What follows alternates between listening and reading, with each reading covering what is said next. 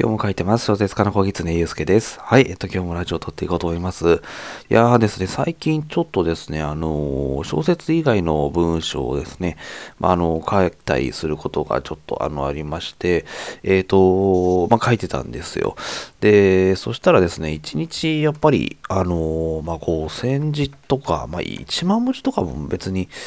あの書ける時があるなと思って、ていて、で、あの、やっぱり小説ってですね、あの書くのが、あの、すごく大変なんだなと思って、小説をですね、書く前って、あの、1日に大体どれぐらい書けるのかなとか思ってて、あの、まあ、1万文字ぐらいいけるのかなとか思ってたんですね。別に、えー、なんでしょう。1万文字とかか、でいけるかなと思ってたんですけど、まあ、やっぱり小説になるとですね、あの、全然そんなにいけなくて、なんでだろうなと思ったんですけど、やっぱりこう、いつもこう、新しい、なんですかね、ことを書いてるからだったりするのかなと思ってて、意外とこう、人が書く文章って、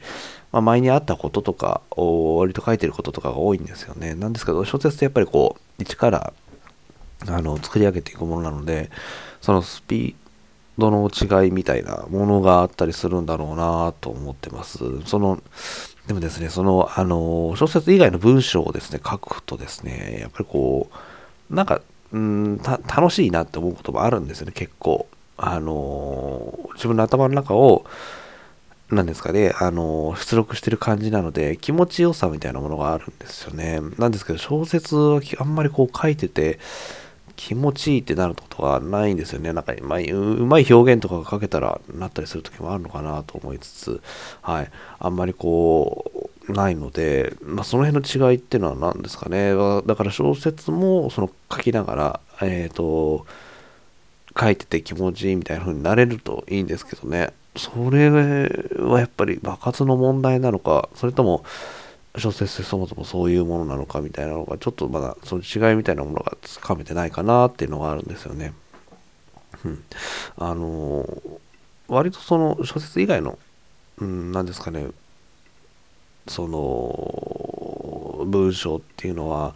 人に話してるような感じで書けるんですけど、まあ、小説ってなるとその例えば一人称だと主人公の視点で、まあ、考えてたりとかっていうことをするから自分じゃないから書けないのかなな書きづらいのかななんてこと思って、同じ文章なのに、なんでこんなに違うんだろうとか思ったんですよね。例えば私、ビジネスメールとかってほぼ一瞬で作れるんですよ。本当にこう、早く、もう1分ぐらいあればバッと作れて、しかもまあまあの文字数だったり、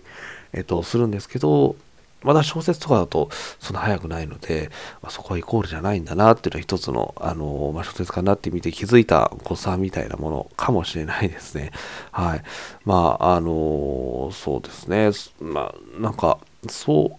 う、うん、どこが難しいのかなっていうのをもうちょっとこう言語化できて落とし、